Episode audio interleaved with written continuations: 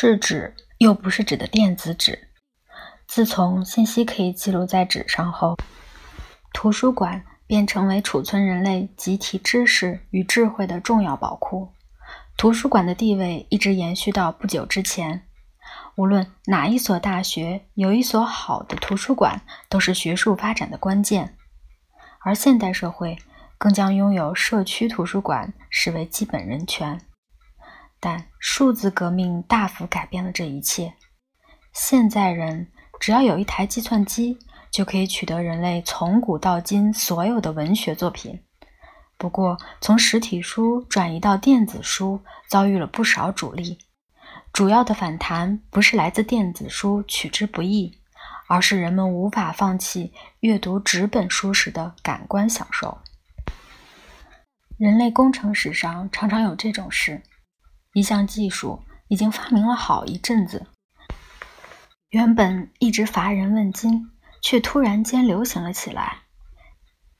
电子纸也是如此，它是使用真实墨水显示文字的平面屏幕，主要是效仿实体书那样使用反射光来阅读。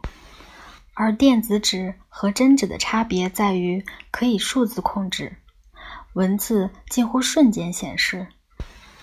要是加上计算机晶片，就能储存和显示数百万本书。这项技术需要把墨水转变为所谓的亚努斯粒子，也就是把墨水粒子染色，一面染成黑色，一面染成白色，然后两面各带相反的电荷，一正一反，这样电子纸上每个像素都可黑可白。只要调节电荷即可。亚努斯这个名字来自古罗马的变迁之神，他有两张脸，经常跟门户或入口的意象连接在一起。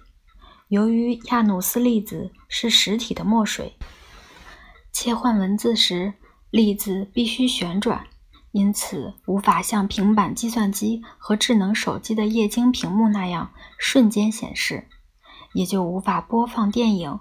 或者其他时髦的玩意儿。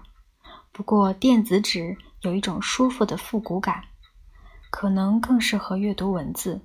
亚努斯粒子让电子书读起来像实体书，至少文字在纸上显示的感觉很接近。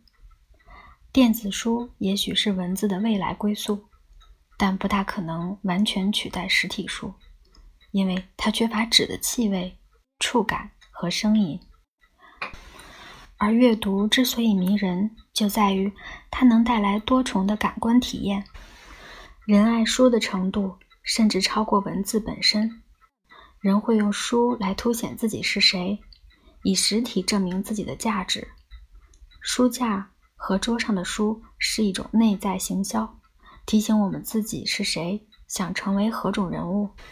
我们是实体的存在，因此。用实体来认定和表现自己的价值，也就不难理解。我们不只喜欢阅读，也喜欢感觉、嗅闻和碰触。